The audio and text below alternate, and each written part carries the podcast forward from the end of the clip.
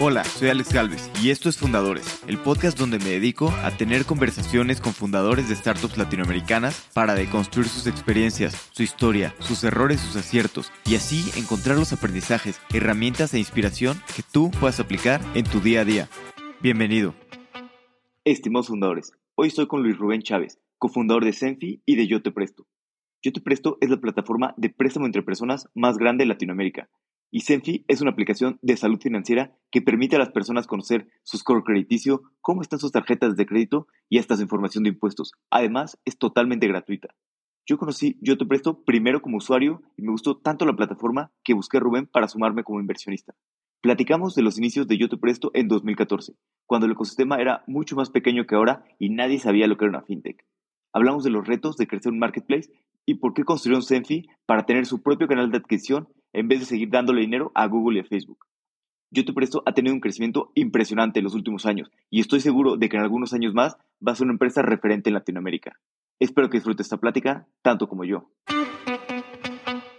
Luis Rubén, bienvenido a Fundadores. Un gusto tenerte en el podcast. ¿Qué onda, Alex? No, pues al contrario, qué gusto estar acá. Gracias por invitarme.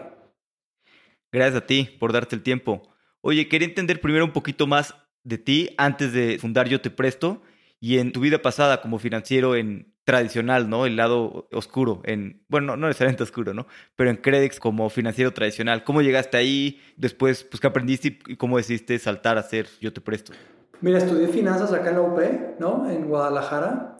Y uno de mis profesores tenía una firma de, de management consulting, ¿no? En donde le hacía como, como consejos de administración y de management a varias compañías. Y una de ellas era Credix, que era una una microfinanciera basada en Guadalajara. Y cuando me gradué me invitó a trabajar con él en su despacho y que era uno de los clientes del Management Consulting. Y pues me asignaron a este proyecto y empecé a ver ahí temas de operación, de tecnología, de crédito, de riesgos, de finanzas, etc. Y estuve como participando en ese proyecto como cliente, digamos, de la compañía, de la firma durante 6, 7 meses y después de 6, 7 meses me invitaron a quedarme en la compañía, ¿no? Porque ya había agarrado algunas cosas ahí importantes en un periodo de transición en el que que se encontraba en, aquel momento, ¿no? Y acepté la oferta, ¿no? Entonces eh, empecé en un rol como muy operativo, ¿no? Ayudando a la empresa como a, a definir procesos, a estandarizar procesos de una empresa que estaba creciendo como rápido, ¿no? Era una startup, pero no tecnológica, más más offline, low tech, ¿no? pero siempre enfocado al crédito. Y justo uno de los proyectos más importantes era establecer o implementar un sistema que administrara toda la cartera, los pagos, la información, los reportes, todo, ¿no? porque todo lo hacían en Excel entonces. Tenían un sistema súper viejo, ¿no? entonces hecho por ellos ahí medio con muchas deficiencias. Entonces implementamos este sistema y como ya me sabía todas las o sea, como todos los procesos del sistema y les ayudé a conectar como todo y a generar los reportes, me dijeron, no, pues ya vente. Entonces empecé y entré como área de operaciones slash finanzas, ¿no? A ayudarles ahí en algunas cosas. Y pues no, nunca me imaginé que mi trayectoria ahí fuera a durar hasta siete años o un poquito más de siete años, ¿no? En estos siete años pues aprendí un montón de cosas que fueron como toda la base de lo que hoy contamos en, en Yo Te Presto, ¿no? Porque en mi parte, digamos, en Credex empecé como operaciones, luego fui como head de operaciones, luego brinqué a finanzas porque en ese, en ese periodo salió el que era el, el, el, head de finanzas, ¿no? Entonces agarré finanzas este, y me quedé ahí como CFO. Y pues crecimos la compañía de tener 15 sucursales a tener 70 sucursales en todo el país, ¿no? Y, o sea, transaccionalmente la empresa creció como, pues, como 20x, ¿no? Entonces, la verdad es que fue un proceso muy padre y Eduardo, que era el fundador de la compañía, Eduardo Gallardo, tenía muchísima experiencia y trayectoria en el sector bancario, ¿no? Y era una persona que apostaba muchísimo por la juventud y por talentos y por meter a gente que quisiera aprender, ¿no? Y nos daba muchísima confianza, su confianza para, para ejecutar y pues cometimos un montón de errores, ¿no? Y también muchos aciertos. Y yo creo que fue lo más padre estar ahí, ¿no? Que me dieron la oportunidad de, de aprender, ¿no? De echar a perder con dinero ajeno, como dicen, ¿no? Y en ese proceso, pues entendí mucho del mercado de crédito, de tasas, de fondeo, de fundraising, de gestión de portafolio, de riesgos, de regulación, de buenas prácticas, de estandarización de operaciones. Y pues nada, entonces lo que hice fue, después de estar ahí siete años y pasar por varios roles hasta llegar a ser el CFO, la empresa entró en un proceso de fusión con una más grande, ¿no? Y ahí era pues la oferta era moverme a México porque fue adquirida por un grupo más grande de México. Y ahí es donde yo ya decidí como bajarme un poco del barco.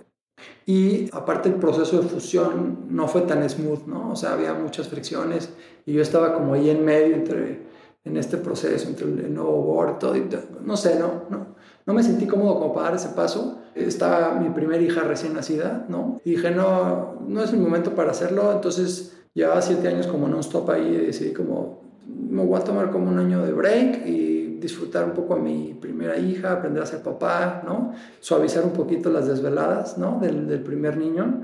Y entonces, justo el día de mi cumpleaños fue mi último día, ¿no? Así puse esa fecha como para ya festejar mi cumpleaños desempleado. Y así como a las dos semanas de que salí, dos compañeros de la universidad que en cuanto salieron fundaron una compañía también de crédito offline, ¿no? Más en, en el sector de crédito empleados de gobierno, pero también relacionado con el crédito. Me dijeron, oye, a ver, tú ya sabes de crédito abierto, nosotros sabemos de crédito por convenio, eh, somos muy buenos amigos al día de hoy. Juan Pablo, Hugo y yo somos muy, muy buenos amigos y nos frecuentamos mucho. Y me dijeron así como, oye, pues hay que hacer algo juntos. Y ya empezamos a ver como algunos proyectos y empezamos como a, a picharnos entre nosotros ideas, ¿no? Y entonces dijimos, mira, este modelo que está empezando en Estados Unidos está interesante, ¿no? Esta, esta empresa que se llama Lending Club y esta que se llama Prospery. Fíjate que lo que hacen es que conectan a gente de aquí con gente de allá. Se ve interesante. Los tres somos financieros, que ese es como algo interesante de, de, nosotros, de los, digamos, como de los co-founders, ¿no? Y entonces la forma de evaluar si nos gustaba o no nos gustaba la idea era hacer un Excel y hacer unas proyecciones. Y entonces, como buenos financieros, dijimos, oye, esto se ve súper bien, hay que hacerlo. Y entonces nos lanzamos, ¿no? Este, esto es 2014, ¿no? Más o menos. Y entonces ellos dos no, no operan, pero fueron como los primeros inversionistas en la compañía y yo era el fundador y el operador. Entonces lanzamos y pues empezamos en el proceso, ¿no? Porque, o sea, si bien yo me considero una persona como... Y, me gusta y, y, un poquito al principio que lanzaron, pues yo, o sea, es un marketplace de préstamos, ¿no? Y es muy difícil tener la oferta y la demanda y sobre todo en préstamos, ¿no? Si no tienes suficiente, es muy difícil generar la confianza para empezar a prestar. Si no tienes suficiente gente prestando, pues estos créditos no se van a fondear, ¿no? Ustedes al principio cuando empezaron, pues cómo fue de probar un MVP o hacer el producto, también pues no sabían mucho de tecnología, ¿no? Y fue 2014, totalmente otras épocas. ¿Cómo fueron estos primeros pasos en Yo Te Presto? Fue súper chistoso, o sea, somos medio sui generis en nuestra historia porque, o sea, como estos conceptos de, oye, es un marketplace, oye, el MVP, oye, ¿cómo testearon? O sea, nosotros que veníamos de finanzas low tech, estábamos completamente fuera del mundo tecnológico. Yo me considero una persona que me gusta la tecnología, pero todavía no estaba en este mood de startups, etcétera. De hecho, tenemos una anécdota curiosa que cuando ya le hicimos un focus group con amigos y todo para ver cómo se iba a llamar la empresa, inclusive, ¿no? Y todo, traíamos tres nombres, ¿no? Que, y yo, yo me acerqué con este nombre, yo te presto, los pusimos, eh, nos juntamos con amigos, hicimos un focus group, oye, tenemos estos nombres, perfecto, el que ganó yo te presto, así se va a llamar, ¿no? Y entonces, en cuanto tuvimos el nombre, contratamos un diseñador que nos hiciera un logo y todo. Y entonces empiezo a setear como las como las redes sociales de Yo Te Presto, ¿no? A dar de alta en Facebook, en Twitter, etcétera, ¿no? Entonces doy de alta Yo Te Presto y vi que el Lending Club era peer-to-peer lending, entonces pongo, no, pues peer to, hash peer-to-peer lending, no sé qué. Y entonces como a la semana, ¿no? Rarísimo, la empresa le faltaba, no sé, seis meses para lanzar y me llega el primer tweet a la cuenta y me dice, hola, este, te contacta una persona de Estados Unidos, ¿no? Escribo de Estados Unidos, somos una aceleradora para startups de fintech en la TAM y nos gustaría invitarlos a nuestro primer programa de, de aceleración. Dije, ah, bueno, pues, este", y el tweet dije, qué interesante, ¿no? Entonces voy con Juan Pablo y, le, Hugo y les digo, oigan, me llegó el primer tweet Yo Te Presto que nos invitan a la primera aceleradora de startups fintech en la TAM. Digo, nada más que tengo tres preguntas. ¿Qué es una aceleradora? ¿Qué es una startup? ¿Y qué es fintech? ¿No? Este, y como que ahí fue el momento como de tomarnos la pastilla como el red pill, ¿no? Entonces entramos a la aceleradora, te estoy hablando de Village Capital, ¿no? Una aceleradora que era de las primeras en aquel entonces y en 2014, 2015 estuvimos en el, proceso de aceleración y ahí es cuando nos dimos cuenta en lo que nos habíamos metido, ¿no? Nosotros pensábamos que nos habíamos metido en una empresa que a través de medio internet, iba a poder hacer un buen negocio, metiéndole el capital nosotros y llevándolo orgánicamente, ¿no? Y ahí nos dimos cuenta que las startups, que las rondas, que los ángeles, que las valuaciones, que los saves y los caps y los no sé cuánta cosa, todo esto, los term sheets. Y dijimos, madres, entonces podemos hacer esto con dinero de otras personas y ponerle el precio que nosotros querramos a la compañía.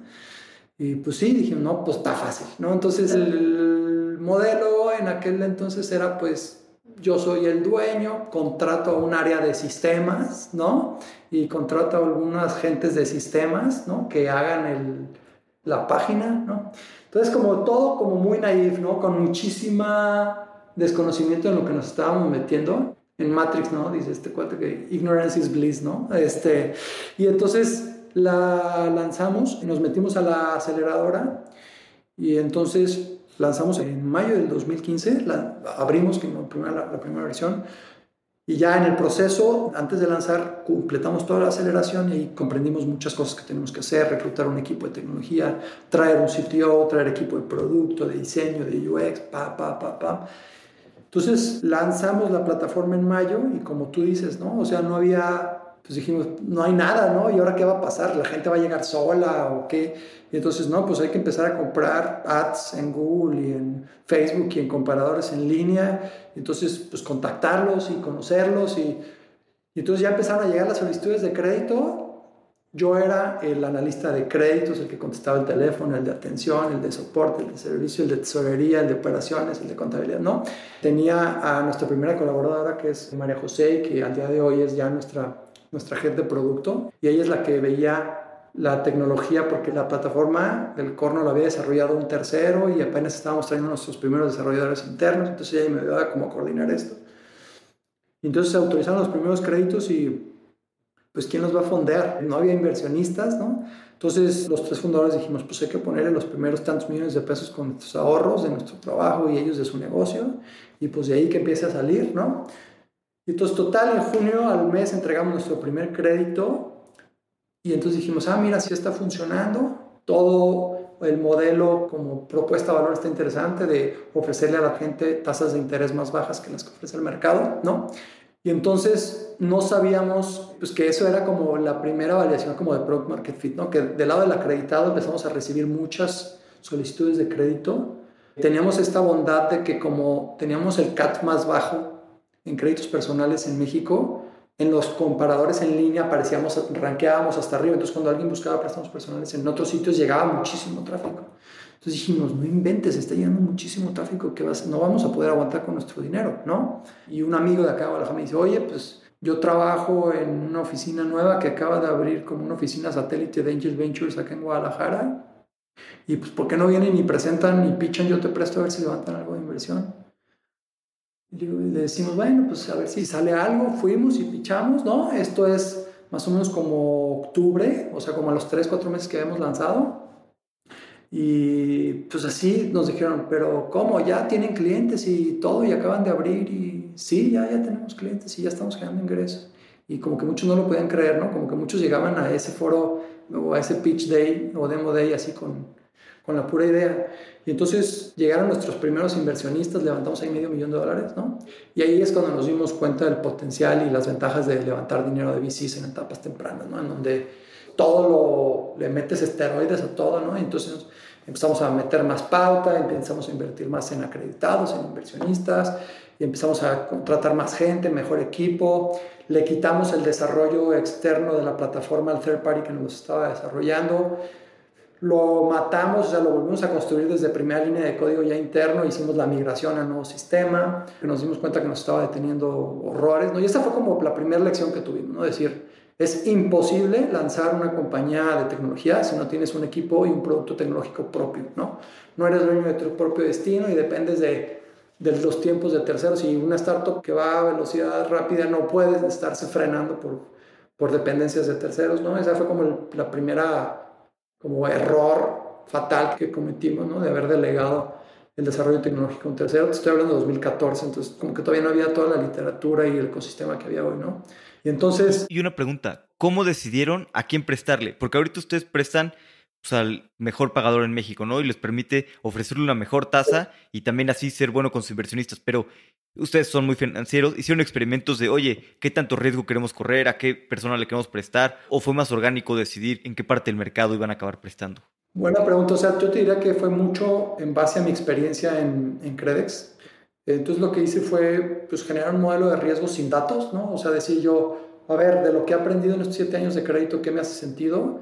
Credex iba más al sector como base de la pirámide y yo quería ir como al otro lado para ofrecerle las mejores tasas a los mejores clientes. O sea, el problema a resolver en general es que en México hay una concentración del crédito al consumo, no importa el tipo de cliente, hay una concentración altísima por parte de los principales cuatro o cinco bancos. ¿no? Cinco bancos o cuatro bancos son dueños del 80-85% de la cartera de crédito al consumo. ¿no? Entonces, eso hace en general que haya como pocos incentivos para que los bancos ofrezcan mejores condiciones porque todos hacen un gran negocio. No es ninguna sorpresa que BBVA México es su mejor, digamos, este, división y la que genera más ingresos a nivel global, etcétera, ¿no? Entonces dijimos, ¿qué pasa si le empezamos a ofrecer tasas premium a gente que no necesariamente es premium, pero que tiene buen historial de pago, ¿no?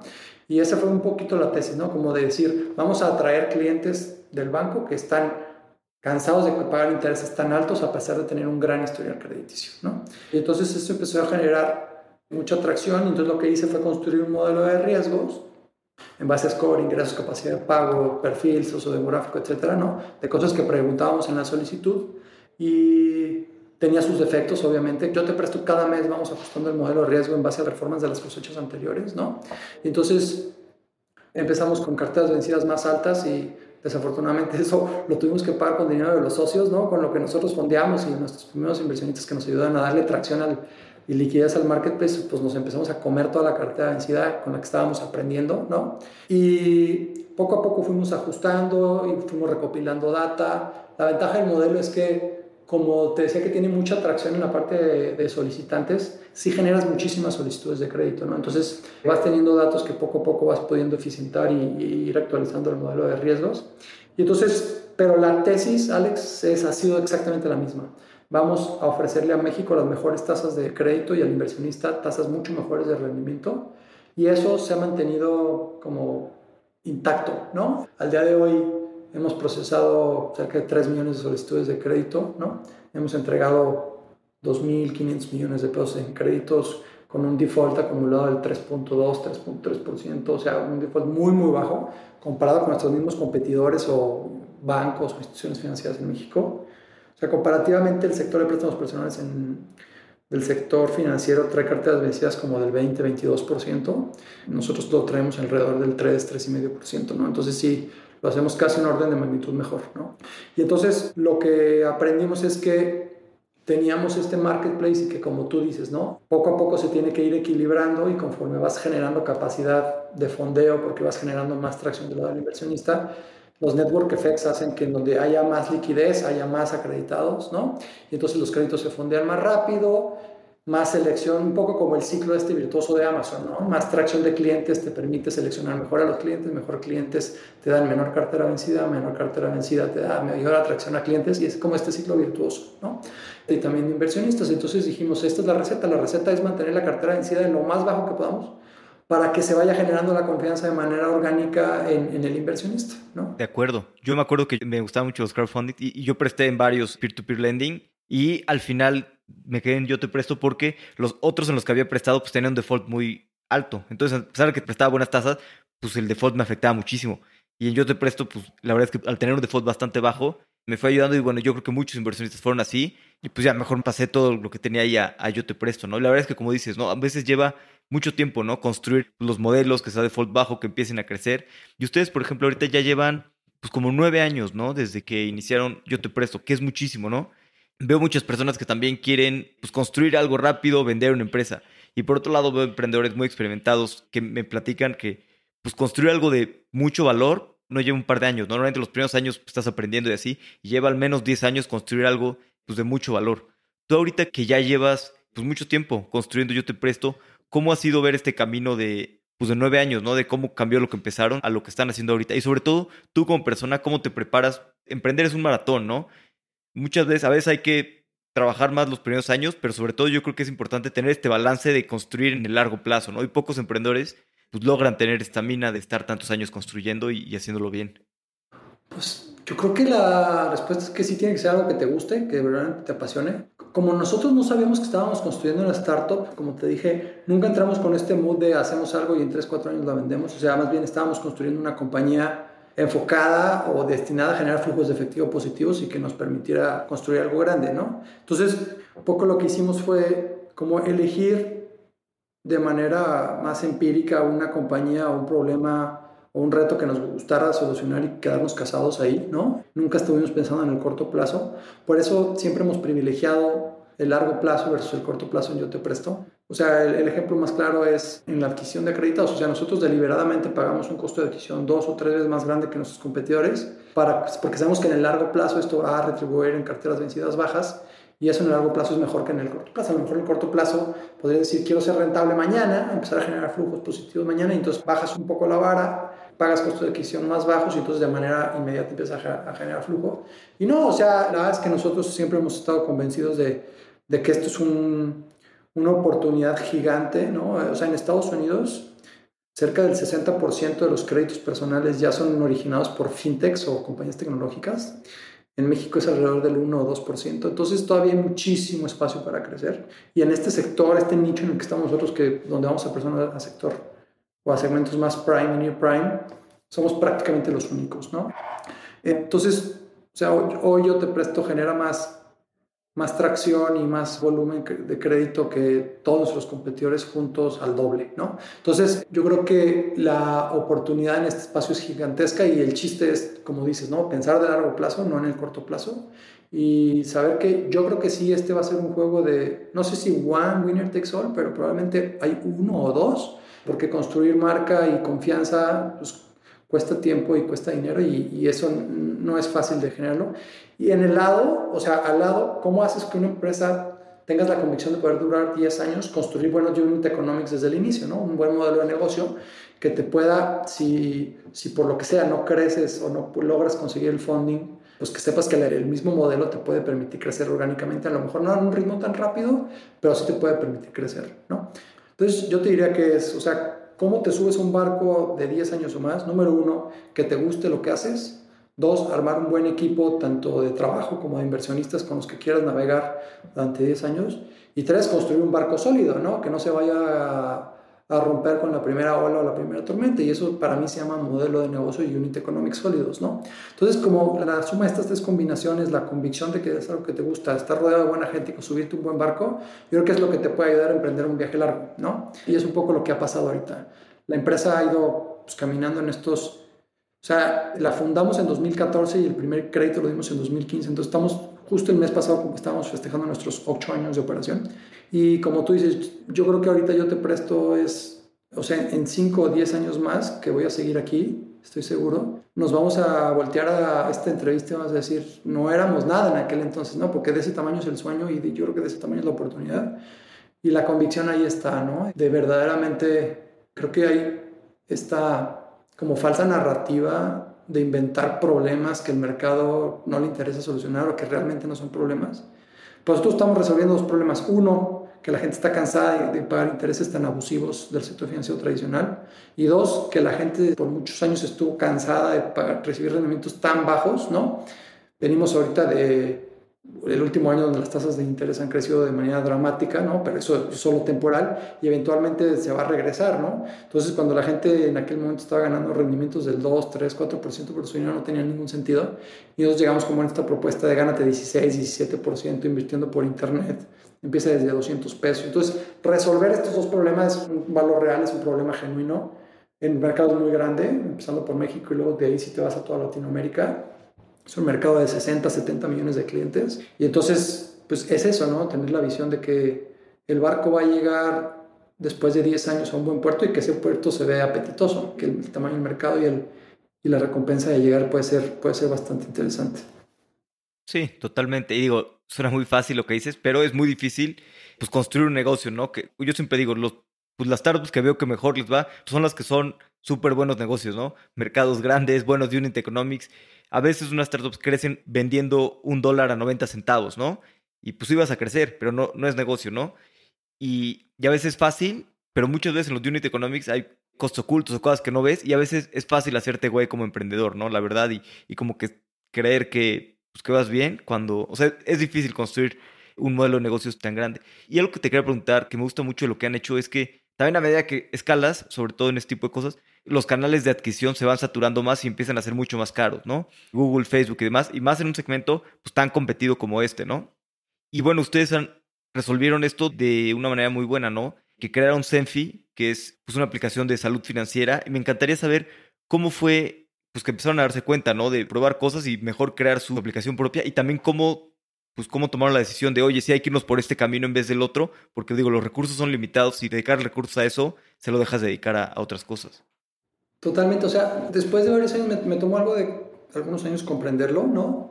Que tienes que tener como estas tres piernas o tres patas de la mesa en, cuando construyes fintech, que uno es como este, este modelo de negocio viable, rentable con buenos unit economics, ¿no?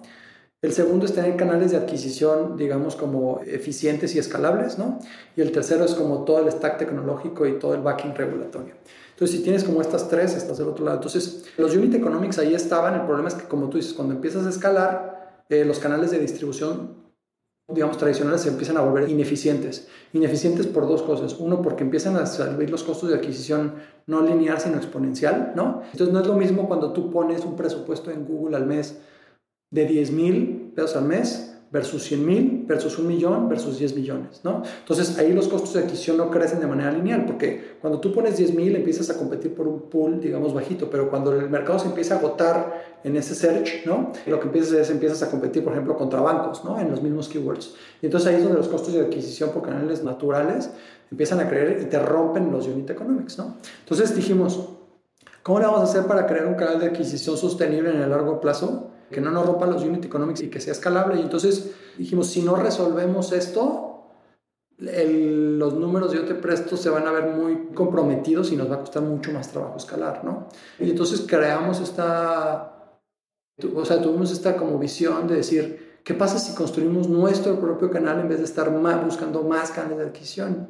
Y al principio sonaba muy contraintuitivo, ¿no? A decir como, ¿cómo? O sea, si ya tienes un negocio vas a construir otro negocio solo para generar tracción al otro negocio.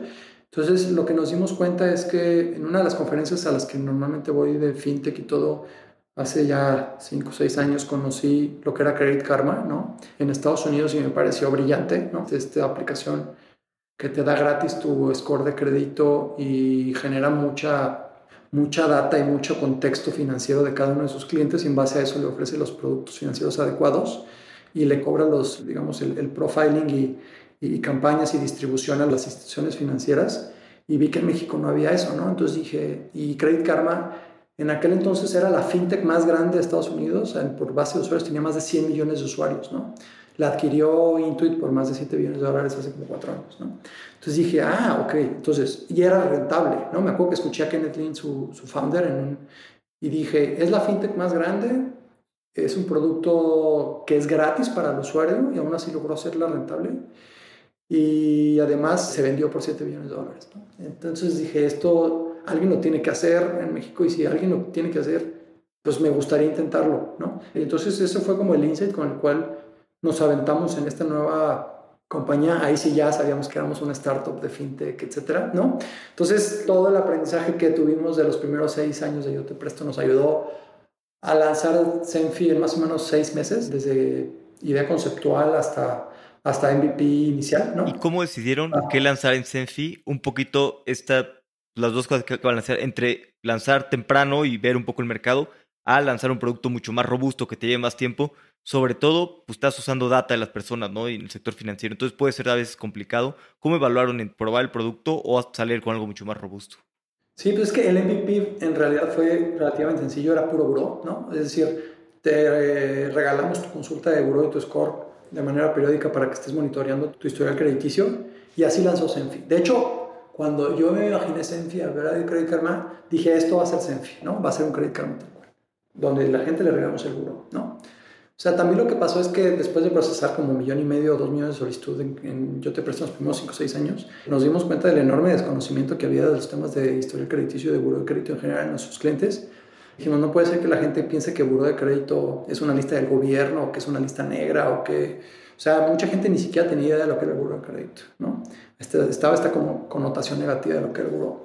Y como que de ahí dijimos, pues ah, hay que hacer esta aplicación que le ponga de manera gratuita a la gente de eso esto y en el Inter generaremos pues, leads para Yo Te Presto y también generaremos leads para todos los otros partners que tenemos ya en Senfi. Entonces nos pusimos a hablar con fintechs y otros lenders que conocimos ya del ecosistema. Hoy estamos generando esto, ¿te gustaría? Sí, pues me encantaría. Hoy ya Senfi ya tiene más de 20 partners, la gran mayoría son fintechs, pero también ya tenemos a bancos, eh, tarjetas de crédito premium, crédito hipotecario, seguros de vida, etc. Y entonces el MVP lo que pasó es, me gustó mucho este concepto del que habla este Naval, ¿no? El compounding, ¿no? De cómo las cosas que vas aprendiendo, cómo se van como sumando con todas las cosas nuevas que se te van ocurriendo y como que todo hace clic más fácil, ¿no? Como, como el, también el knowledge hace compounding, ¿no? Y entonces lo que pasó después de entender el problema, de estar sufriendo el problema en yo te presto, tratar de adquirir acreditados a escala y todo, de ver que la gente no sabía utilizar su seguro de crédito, que no sabía que lo... Entonces se nos incurre el insight de Senfi y ¡pum! fue product market fit instantáneo. Me acuerdo cuando, cuando yo le dije a los inversionistas, pues quiero hacer esta nueva compañía por esto y esto. Me dijeron, estás loco, te vas a desenfocar. Les empecé a explicar por qué y empezaron a entender la idea y todo. Y les dije, bueno, vamos a hacer algo. Si no cerramos Enfi el primer mes con 10.000 usuarios activos, lo dejamos como un experimento y, y, ahí murió, perfecto. Y el primer año cerramos con más de 100.000 con más de 100.000 usuarios. Entonces fue como este product market fit como, y, y 100% orgánicos, ¿no? A diferencia, yo te presto Enfi ha sido súper orgánico, la totalidad de los clientes se recomiendan entre ellos, ¿no? Y dijimos, bueno, pues le pegamos algo en serio, el problema es que este es uno de los modelos, como tú dices, ¿no? Que está regalando un dólar a 90 centavos, porque si no vendes, si no monetizas, como está regalando las consultas de seguro de crédito, te puede romper la caja muy rápido, ¿no? Entonces, nosotros teníamos la ventaja de poderlo monetizar trayendo los mejores acreditados hacia Yo Te Presto y trayendo y llevando leads hacia otros partners, ¿no? Y Senfi empezó a jalar, empezó a jalar. Y hoy Senfi ya representa como más o menos entre el 30 y el 32% de nuestros clientes nuevos ya llegan de, de, ese canal, ¿no? Entonces, lo que queremos ir como quitando dependencias de canales externos y poco a poco irnos enfocando en traer a nuestros nuevos clientes por, por este canal, mientras monetizas vendiendo otras cosas, ¿no? Bueno, esta, esta fue como la, como la fase 1 conceptual de Senfi, ¿no? Te iba a preguntar de, has visto muchas veces que Senfi, y dijiste ahorita que fue este product market fit instantáneo, ¿no? Sí. ¿Cómo te das cuenta de eso? ¿Cómo lo sientes? Porque a veces es complicado saber cuándo tienes product market fit y cuándo no. Yo lo que he visto es que cuando estás dudando, pues no lo tienes, ¿no? Cuando hay un producto que lo tienes muy claro, que es algo que la gente lo quiere ya, ¿no? ¿Cómo se sintió? ¿Cómo se dieron cuenta de que estaba pues, funcionando muy rápido? Pues te diría, primero uno porque fue orgánico, o sea, no tuvimos que gastar en adquirir clientes, ¿no? Entonces decías, el mercado estaba buscando algo así, entonces como ahí tienes la pregunta. Entonces, como que el market validation, si la gente llega solita y llega en hordas, sabes que el mercado le atinaste, ¿no? Y luego viene la parte del producto. El producto lo que vimos es que estábamos recibiendo un feedback increíble, ¿no? Hoy Senfi es de las, creo que son como cuatro o cinco aplicaciones en México que tiene esta cantidad de usuarios que tiene más de 15 mil o 20 mil reviews de 5 estrellas, ¿no? Hoy la calificación de Senfi en, las, en la App Store, en iOS y en Android Store es, es de 5 estrellas con más de 20 mil reviews. Este, y vimos que, o sea, la forma en que estábamos adquiriendo usuarios era que la gente lo recomendaba, ¿no? Entonces dijimos, este fue el Product Marketing Instantáneo, falta arreglar el modelo de negocio, ¿no? Entonces, si tú pones un parque de diversiones padrísimo, ¿no? En Paseo de la Reforma, con juegos súper divertidos, brillantes, y le dices a la gente que es gratis, se te va a llenar, ¿no? Eh, el chiste es, pues ahora cobra las entradas o, o, saca para que esto salga de aquí, ¿no?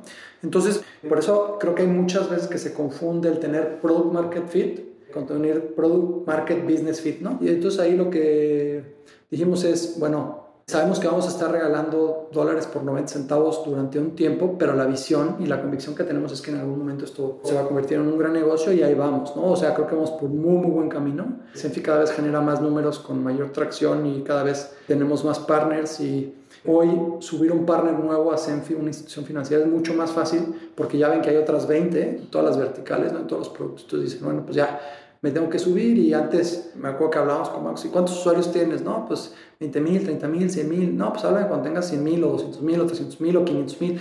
Entonces ahí vamos, ¿no? Yo creo que poco a poco, o sea, para nada es una victoria cantada Senfi ahorita, ¿no? Pero yo creo que en su etapa temprana está dando muy buenos resultados y creo que va por muy buen camino. Y por otro lado dijimos, bueno, si ya estamos trayendo toda esta cantidad de usuarios a Senfi con solo el producto de buró de crédito, ¿qué onda? ¿Expandimos un poquito la visión de lo que Senfi puede ser o nos quedamos ahí? Entonces dijimos, bueno, vamos a hacer el segundo, la segunda iteración del producto. Vamos a meterle un factor de Open Banking, ¿no? Para que la gente en Senfi pueda empezar a tener como una visibilidad más completa de su vida financiera y no solo de la parte crediticia, ¿no? Entonces conectamos a Senfi con el SAT y con las instituciones financieras para que desde ahí puedas agregar o monitorear todas tus tarjetas y cuentas bancarias desde Senfi y que desde Senfi puedas tener visibilidad de tu situación fiscal, bajar tu opinión de cumplimiento, tu constancia de situación fiscal, estar viendo tus facturas, las que recibes, las que emites, todo, ¿no? Todo lo que puedes hacer en el portal del SAT y gran parte de lo que puedes hacer en los portales de los bancos que lo puedes hacer en Senfi. Entonces lo lanzamos y ¡pum! Otra vez Product Market Fit instantáneo, ¿no? Muchísima gente, la parte del SAT fue súper exitosa, ¿no? Y la parte de mis tarjetas, que le llamamos mis tarjetas o mis cuentas, también, ¿no? Entonces dijimos, madre, le volvimos a pegar a esto, ¿no? Entonces creció otra vez el ritmo de, de adquisición de usuarios, ¿no? Entonces, un poco nos dimos cuenta que si la gente quiere un hub de salud financiera en donde pueda conectar todo, ¿no? Y entonces la visión hoy de Senfi es como convertirnos en la primera plataforma de salud financiera, como este hub o central que te puede ayudar a tomar mejores decisiones y a tener como un tracking de toda tu vida financiera en un solo app. Y estamos construyendo dos cosas, ¿no? Ahora con todo lo que está pasando ella y todo esto, meterle todo el tema de advisory y darte recomendaciones de productos y como este concierge financiero hiperpersonalizado, ¿no? que te va dando recomendaciones. Y por otro lado, estamos construyendo algo muy interesante, lo vamos a llamar el Senfi Score, ¿no? que va a ser como el primer score de salud financiera de la TAM. ¿no? Esto es súper, vamos, es un proyecto muy, muy ambicioso, pero hoy no. O sea, lo que es interesante es que si tú le pides a una persona, oye, dime cómo te fue en la escuela, te pueden dar un score y una calificación de cómo salió sus calificaciones. Cuando tú haces performance review de la gente, le dices del, del 1 al 100 sacaste un 80, un 90, un 100, un 70, está reprobado, lo que sea, ¿no? Si tú vas a consultar tu score crediticio, tienes un score que te dice cómo está. Pero si tú le preguntas a las personas, tú pregúntatelo a ti mismo, oye, ¿cómo calificarías tu salud financiera? Pues la gente dice, ah, chingado, ¿qué es eso? ¿No? O sea, pues como que solo sé si tengo salud financiera como medio bueno o bueno, medio mala, si puedo dormir, si estoy generando ahorros, si no me están consumiendo los intereses que pago. Y entonces como combinar como todos estos factores, ¿no? Y generar un score como de salud financiera, hacia allá nos estamos moviendo. Entonces para poder generar un score financiera, un score de salud financiera, ¿qué necesitas tener? Visibilidad completa de la situación financiera de una persona, que no es solo la crediticia, sino también es cómo inviertes, cómo gastas, cómo ahorras, cómo planeas para el futuro, qué tan asegurado estás. O sea, todo este proceso de construir estos building blocks de salud financiera ponerles un número. Entonces, hacia allá nos estamos moviendo porque creemos que este score de salud financiera puede ser utilizado en muchísimas aplicaciones para muchas cosas, ¿no? Seríamos como los primeros en sacarlo, estamos ya muy cerca de sacar nuestra primera versión del Senfi Score, ¿no? Entonces, lo chido de Senfi es que cada que tomes una decisión financiera y llegue a Senfi esa data, ver cómo mueve la aguja en tu Score, ¿no? Contraté esta tarjeta de crédito, ¿me convenía o no me convenía? Bueno, pues tu Score subió o bajó Oye, estoy empezando a invertir en este producto. ¿Me está ayudando o no me está ayudando? Oye, contraté este seguro de vida. Contraté esta, este seguro de gastos médicos. Abrí esta cuenta de, de Afore, lo que sea. O sea, todo lo que compone tu vida financiera y cada decisión si te ayuda o te afecta. Entonces estamos destinando mucha energía y enfoque del equipo ahorita en construir esto y eh, estamos muy, muy contentos de, de pronto sacarlo y creo que va a ser algo muy interesante. ¿Y cómo deciden de repente en qué utilizar recursos? Porque los recursos son limitados, tanto de personas, programadores o, lo que sea, entre el crecimiento de Senfi y el de Yo Te Presto. Porque el crecimiento se come el capital, ¿no? Y tienes que decidir. O sea, yo te diría que muy pronto en Yo Te Presto pudimos ver que podíamos pegar la rentabilidad facilísimo. Empezamos a hacer algunos ajustitos y sabemos que si Yo Te Presto sigue en el canal que sigue muy pronto va a empezar ya a postear sus primeras utilidades, ¿no? Y en esa trayectoria estamos, después de seis o siete años de hacerlo, ¿no? Aunque no es algo en lo que nos, o sea, de manera arbitraria decidimos no generar utilidades, para poder crecer más rápido, ir por más, ir por más clientes, ¿no? Y estamos creciendo de manera agresiva, pero siempre de manera como cuidando mucho los márgenes y los unit economics. Nunca los hemos descuidado y eso siempre se ha mantenido. Entonces tú tienes la decisión de decir, ¿qué hago? ¿Me enfoco en generar utilidades o esas utilidades se las quito al negocio y lo que hago es crecer más rápido, ¿no? Que es seguir generando pérdida. Y hasta ahora esa ha sido la convicción. Yo creo que ya estamos en una etapa de madurez de la compañía donde ya muy pronto podemos empezar a generar utilidades y eso pronto yo creo que ya lo vamos a ver. Y entonces ahora la apuesta va a ser, ¿qué pasa si le metemos como todo el enfoque de growth en Senfi y que Senfi de rebote lo que haga es que crezca, que yo te presto a través de otros canales y también del mismo Senfi siga creciendo, pero todavía con mejores números, ¿no? Entonces, eso es lo padre, yo creo que de tener ambas compañías juntas y ambos productos, ¿no? Que se complementan, la verdad, muy, muy, muy bien. Porque en FinTech, no sé, tú lo has visto y has hecho muchas inversiones en FinTech y eres de las personas que conocen muy bien el ecosistema y en general cómo, funciona, cómo funcionan las fintechs. El primer, o sea, las fintechs tienen dos problemas. Uno, costos de adquisición y dos, unit economics. Si logras resolver esas dos, tienes un gran negocio, si tienes una buena plataforma tecnológica. Y entonces, si nosotros logramos que poco a poco Senfi pueda ir generando este, esta atracción y ayudándonos a generar adquisición de usuarios a costos mucho más bajos, este, pues en Yo Te Presto vamos a generar un gran negocio y el mismo Senfi, la gran ventaja es que hoy está creciendo orgánicamente. Entonces, la verdad es que tenemos esta, esta combinación muy interesante cuando les decimos, ¿no? Cuando alguien nos pregunta o hablamos con un VC o hay un inversionista, un potencial inversionista, a ver, platiquen un poquito qué hacen ustedes. Decimos, no, bueno, pues somos como un lending club meets Credit Karma, meets SoFi, nos dicen, puta, ¿de qué me estás hablando, cabrón? Son cosas completamente diferentes, ¿no?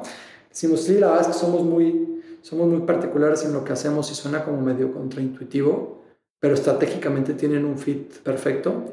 Y entonces las decisiones de en qué enfocamos recursos, tiempo y energía del equipo es en cómo hacemos que ambas compañías puedan crecer más rápido, mejorando sus unit economics y al mismo tiempo que el feed y el, y el feedback loop entre estas dos compañías sea muy interesante. ¿no? Entonces te doy un ejemplo. Alguien llega aplicando a yo te presto para un crédito y le decimos, ¿sabes qué? No te podemos autorizar.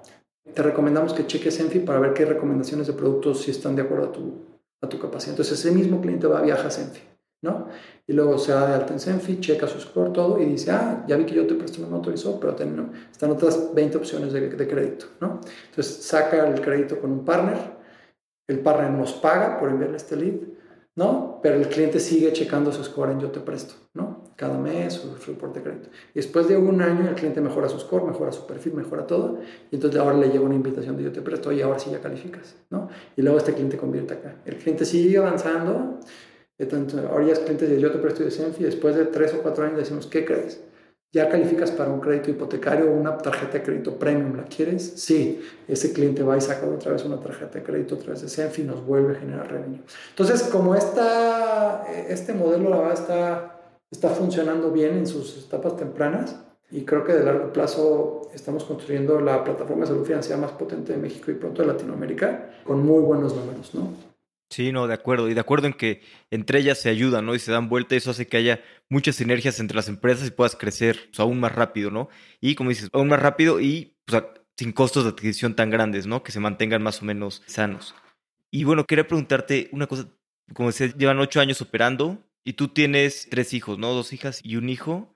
Pues me gustaría saber también cómo, cómo encuentras el balance de, pues, estar concentrado en, el negocio, decidir, vamos, vamos a hacer otra empresa, o sea, como, pues sí, este tiempo para trabajar y también tener un balance en tu vida personal, que he visto que a muchos emprendedores les cuesta balancear esa parte. ¿A ti qué te ha funcionado?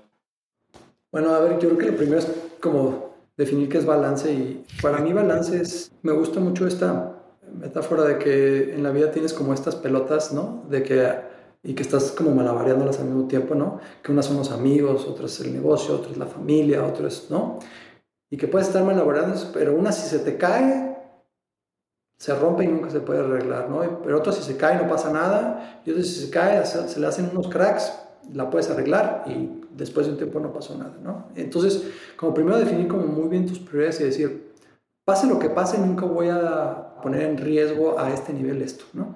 Para mí eso es la familia y mi, mi salud personal y, y mi salud mental, etcétera. ¿no? Entonces el balance yo creo que poco a poco se va, va cambiando, ¿no? En mi experiencia, cuando empezamos Yo Te Presto, el balance estaba muy cargado a malabarear y a despegar este avión de Yo Te Presto, ¿no? Y entonces probablemente tienes que desbalancear o sea, no puedes repartir tu tiempo de manera igual porque tu energía necesita estar enfocada en donde te demanda más, ¿no? Porque también la realidad es que no toda en la vida es la familia, ni toda en la vida es el trabajo, ni toda en la vida son los amigos, ni toda en la vida, ¿no? Entonces, yo siento que si una de estas esferas le das mucho más peso a otra, sí te rompe un poquito este balance, ¿no? Porque se llama balance. Entonces, en ese momento yo te presto, me demandó muchísimo enfoque, todo mi tiempo y, y empiezas a ver que la ola esta de cristal que es delicada de la familia se empieza te empieza a cobrar factura y dices, espérame, voy a rebalancear, ¿no? Y ahí es donde te la vas llevando un poco, ¿no?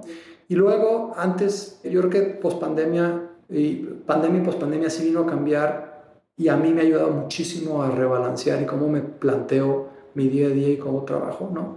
Ya ves, antes era, estás en la oficina hasta desde las 8 de la mañana hasta las 8 o 9 de la noche, ¿no? Y ahora mi rutina es completamente distinta y para mí hoy la flexibilidad que me da poder trabajar desde casa, desde oficina, es completamente distinta. Yo, por ejemplo, soy una persona que me cuesta muchísimo trabajo concentrarme, ¿no? Y si no estoy en la oficina, soy muy malo para trabajar. Entonces, solo dejo tareas o cosas que puedo hacer en la casa, que sé que como llamadas, como conversaciones, como diseño creativo, cosas así, diseño de producto, que sé que no tengo que estar como así como laser focused en algo, ¿no? Entonces hoy mi vida me levanto, ayudo a los niños a cambiarse para irse a la escuela, no, no, no. Y ya como a las siete y media mi esposa, pum, se los, se los lleva a la escuela, me quedo en la chamba, eh, me quedo en la casa, contesto correo, me tomo mi café, desayuno, cotorreo un ratito con los amigos en los grupos de WhatsApp, esto, aquello, checo Twitter y ya saco como la parte, digamos, como talachuda de la, del día a día, ¿no? Sobre todo contestar correos y revisar KPIs, reportes diarios. Y como a las 10 de la mañana me vengo a la oficina. Llego a la oficina a las 10 de la mañana, más o menos, ¿no? 10 y media. Y le pego como que en horario corrido como hasta las 4 o 5 y a las 5, 6 de la oficina ya me salgo, ¿no? Llego a mi casa, cotorreo con mis hijos, vamos a jugar, andar en bici, jugamos juegos de mesa, nada. Y entonces te das cuenta que a veces puede ser así, o hay días que estoy full time en la oficina. Entonces, creo que de la pandemia aprendimos que las reglas que habíamos aprendido de que los horarios de trabajo son así o son así, este, pueden ser flexibles, hemos intentado implementar eso mismo con el equipo. Yo, yo soy un escéptico del trabajo 100% remote, quizás porque vengo de, la, de una cultura de trabajo más low tech en mis trabajos eh, offline, en mis trabajos anteriores, pero sí veo como la retroalimentación y ese esa comunicación, esa interacción humana que sea de manera orgánica en la, en la, oficina es irreemplazable, ¿no? El poder prender Xbox en la hora de la comida y ponerse a jugar, el cotorrear, el, la carrilla entre ellos, la confianza, el poder, si traigo este problema, vamos a sentarnos, aquí está el pizarrón y vamos a resolver esto hasta que lo entendamos juntos. Yo creo que eso es irreemplazable, hay gente que, que no opina lo mismo, yo no puedo operar de forma remota, entonces al equipo hemos establecido un esquema de trabajo en donde tratamos de darles calidad de vida, no haciéndolos venir diario a la oficina en horarios complicados y mucho menos. Entonces, tenemos un esquema en donde vienes dos días a la oficina a la semana y tres días a la oficina desde casa. Los viernes trabajamos solamente medio día en oficina, por ejemplo, y cada mes cambiamos los días que tienes que venir a la oficina y los equipos que vienen a la oficina. De manera que todos los equipos cada mes convivan con otros equipos y estés como con la oportunidad de tener a veces los lunes libres, a veces los martes, a veces los miércoles, para que no tengas que decir todos los martes y jueves tengo que ir a la oficina, ¿no? A lo mejor este semestre tocó martes y jueves, el próximo mes te va a tomar lunes, miércoles, lunes y viernes. Los que vienen los viernes nada más vienen medio tiempo y se regresan a el, resto del día a, a, cerrar en su casa. Entonces, pues hemos ido ahí tratando de adaptarlo y este balance yo creo que está como todavía en proceso de cambio, ¿no? Y a nivel personal me ha ayudado muchísimo, porque por ejemplo en los primeros años de mi primera hija y de mi segunda hija, cuando lanzamos Yo Te Presto, sí, o sea, tuve mucho menos tiempo para ellas que con mi hijo, ¿no? O sea, mi hijo aparte fue niño de pandemia, ¿no? Entonces tuve ahí la oportunidad de, disfrutarlo muchísimo durante la pandemia y ahora este esquema híbrido de trabajo pues me da chance de, pues de verlos más, de convivir más, ¿no? Entonces el balance, mi balance hoy es algo medio extraño, ¿no? Pero siento que estoy malavariando un poquito las tres esferas, pues como que bastante bien, ¿no? No, de acuerdo, y de acuerdo en eso, ¿no? De pues, balancear unas cosas, a veces prioridad a unas, a veces prioridad a otras, y pues justo eso es el balance, ¿no? No tienes que estar todo el tiempo igual en todas. Sí, de acuerdo. Pues vamos a pasar a la última parte, que son la serie de preguntas de reflexión. Las preguntas son cortas, las respuestas pueden ser cortas, largas o como tú quieras. ¿Tienes algún libro favorito o algún libro que te guste mucho recomendar o que creas que todo emprendedor debería leer? Soy muy fan de Nassim Taleb, ¿no? A pesar de que es medio troll en redes, me gusta mucho su forma de pensar y cómo escribe. Yo creo que eh, mi libro favorito es Antifrágil. Este mindset de cómo, cómo construyes cosas que ganen del caos y de, la, y de las crisis, ¿no? Que se hagan más fuertes en el proceso, porque te reta mucho tu forma de pensar y a salirte un poco de la, del estándar, ¿no? Por ejemplo, un poco lo que te platicaba de cómo nuestra compañía es muy rara y es difícil de operar y todo, pero creo que es eso, ¿no? Hasta me gusta muchísimo ese libro y complementado con, con los otros libros de Nassim, creo que me han ayudado bastante. También me gustó muchísimo el libro de, de Creativity Inc., de la historia de Pixar, ¿no? Cómo combinan la parte del management y calidad humana y balancearlo con la parte de cómo fomentar la creatividad dentro de la compañía. Me gusta mucho ese libro, eh, aprendí mucho, mucho de él. Me gusta muchísimo el libro de Everything Store, ¿no? La historia de, la historia de Amazon, ¿no? Y de cómo esta visión de muy, muy largo plazo, ¿no? De cómo construir algo que empezó vendiendo CDs y ahora es la tienda en donde vende todo y tener esta visión de poder vender los dólares de 90 centavos si tienes claro que en el futuro el plan es otro, ¿no? Pero que eso puede empezar de manera, de manera temporal si tienes un, como que un, un buen plan. Ya en, en ondas más humanas y más filosóficas, uno de mis libros favoritos es este de Human Action, ¿no? De Ludwig von Mises, no sé si, lo has leído. ah, no, Human Action. O sea, von Mises fue de, de, esta escuela de pensamiento de teoría económica, digamos, austríaca, de, de cómo la economía es más un tema de psicología que de números, ¿no? Y Human Action es un poco como la base, pues medio del capitalismo, Bitcoin y todas estas cosas, ¿no? Es un gran, gran libro, o sea, cómo explica el tema de la praxeología y todo eso, se me hace un gran, gran libro. Bueno, ya recomendé muchos, perdón, que andan spameando. Pero bueno, esos son algunos libros que, que me han gustado, me han marcado y, y, que sus conceptos los trato de usar en mi vida diaria y en la compañía. ¿Tienes algo, ya sea algo muy sencillo o algo complejo, un hábito, un pensamiento, lo que sea, que hayas cambiado en los últimos cinco años que haya mejorado drásticamente tu vida? que lleva drásticamente. O sea, me gusta mucho este nuevo esquema de trabajo que tengo, ¿no? De poder ser flexible y de poder, como decías, balancear un poco más eh, mi vida y de generar como un esquema, no solo de trabajo, sino un esquema de vida en donde yo ya no tengo problema, por ejemplo, en a las 4 de la tarde prender mi computadora y empezar a trabajar en cosas, ¿no? En un domingo, no, no me pesa, porque sabiendo que a lo mejor un martes, si el martes a las 3 de la tarde quiero matar ahí el día porque tengo algo de la familia que... O sea, como decir, ya no es este tema de horarios, para mí ya funciona muy bien, ¿no? Y eso creo que me ha ayudado muchísimo en mi tema mental. Pero yo creo que en general es, no sé si te pasa, pero como que sientes que verdaderamente cada año que pasa vas teniendo como mayor conocimiento de ti mismo y qué te gusta, qué no te gusta, qué te molesta, qué no te molesta, qué te hace feliz, qué te hace triste. O sea, tener como este conocimiento de uno mismo y como esta claridad mental para ir haciendo cosas al lado, las cosas que sabes que te hacen daño. Siento que soy una persona un poquito más balanceada. En la pandemia me costó mucho trabajo como ver todo esto que habíamos construido después de 5 o 6 años y que de repente, ¡pum!, todos a sus casas y ya no veías al equipo y bajamos la colocación de manera muy importante y la empresa empezó a declinar. No sé si no me lo diagnosticaron ni fui con un psicólogo, pero yo sí creo que sí estaba como deprimido, ¿no? De decir, híjole, todo el tiempo que le metí a esto y ver cómo se lo está llevando la chingada esto. Y poco a poco ver que la pandemia fue un momento pivotal no solo para mí, yo creo que para todo el mundo, ¿no? De replantearse muchas cosas, de hacerse muchas preguntas y de ver que las cosas se pueden hacer de una forma diferente y de volverse antifrágil, ¿no? Nosotros salimos súper fortalecidos de la, de la pandemia, salimos mejor que nunca y ese ritmo con el que salimos después de la pandemia hasta el día de hoy se mantiene. Entonces, como este proceso de de haber pasado como esta depresión y haberla sacado adelante y ir conociendo qué fue lo que me hizo deprimirme y entender qué es lo que quiero y lo que valoro, como siento que hoy soy una persona un poquito más, más estable y más, más feliz y eso pues yo creo que se gana poco a poquito. Sí, de acuerdo. ¿Tienes algún consejo que te hayan dado en algún momento de tu carrera que te haya servido mucho? Hubo muchísimos.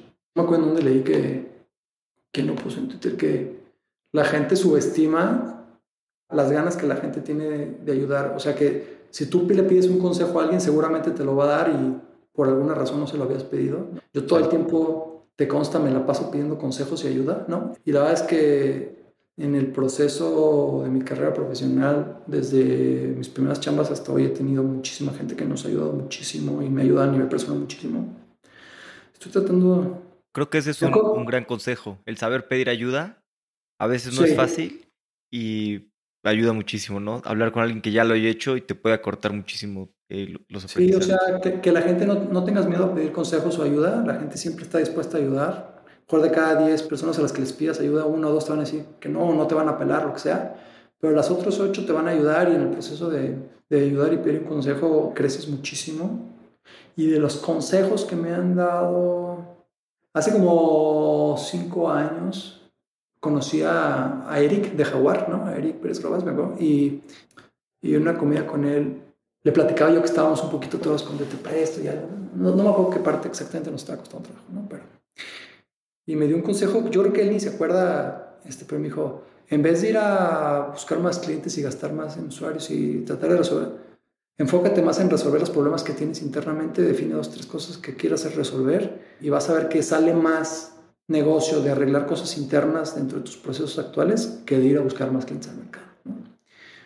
Y eso es algo que ya hoy, el equipo tiene embebido en su DNA porque todo el tiempo nos la pasamos diciendo, ¿qué hacemos? ¿Invertimos más en pauta o mejoramos más, todavía más, todavía más el funnel y disminuimos el churn? Y ese consejo como a nivel de negocio, como que no sé por qué resonó tanto en mí que lo empecé a aplicar y ya es algo parte de la cultura de lo que tenemos aquí, de cómo trabajamos que fue un, gran consejo que me dio. Y como yo como ese tengo como 100 consejos que me han dado que todos los días han dejado su huella en la compañía y en mí. Buenísimo. Pues Luis Rubén, muchas gracias por tu tiempo. La verdad es que fue divertido pues, conocer más de ti, de lo que están construyendo en Yo Te Presto en Senfi. Y además, como lo dices, pues están justo en ese punto pivotal, ¿no? Yo creo que en los siguientes 5 o 10 años, pues va a ser enorme lo que vayan a construir. Y como dices, vamos a acordar de esta entrevista cuando estaban despegando. Seguro que sí, yo creo que estoy completamente seguro que vamos a construir algo muy, muy grande, ¿no? Y lo padre es ver cómo, cómo cada paso que das vas cubriendo más terreno, ¿no? Cada paso que das estás volviendo más grande y más potente y la, el impacto que va teniendo en, la, en el mercado y en la empresa, las decisiones que vamos tomando, vamos tomando cada vez pasos, quizás no más rápido, pero yo siento que vamos dando pasos más grandes y más, y más firmes cada vez. Entonces seguro vamos a construir algo muy grande y esperemos hablar en unos 3, 4 añitos y vas a ver que hacemos un un update y vas a ver que sí. Totalmente. Pues gracias por el tiempo. No, mil gracias a ti, Alex, y te mando un abrazo. Rubén y su equipo han construido una gran empresa a lo largo de estos años y estoy seguro de que apenas es el comienzo de lo que van a lograr construir. Si te gustó el episodio, por favor compárteselo a algún amigo a quien le pueda gustar y si no lo has hecho, danos 5 estrellas en Spotify. Hasta la próxima.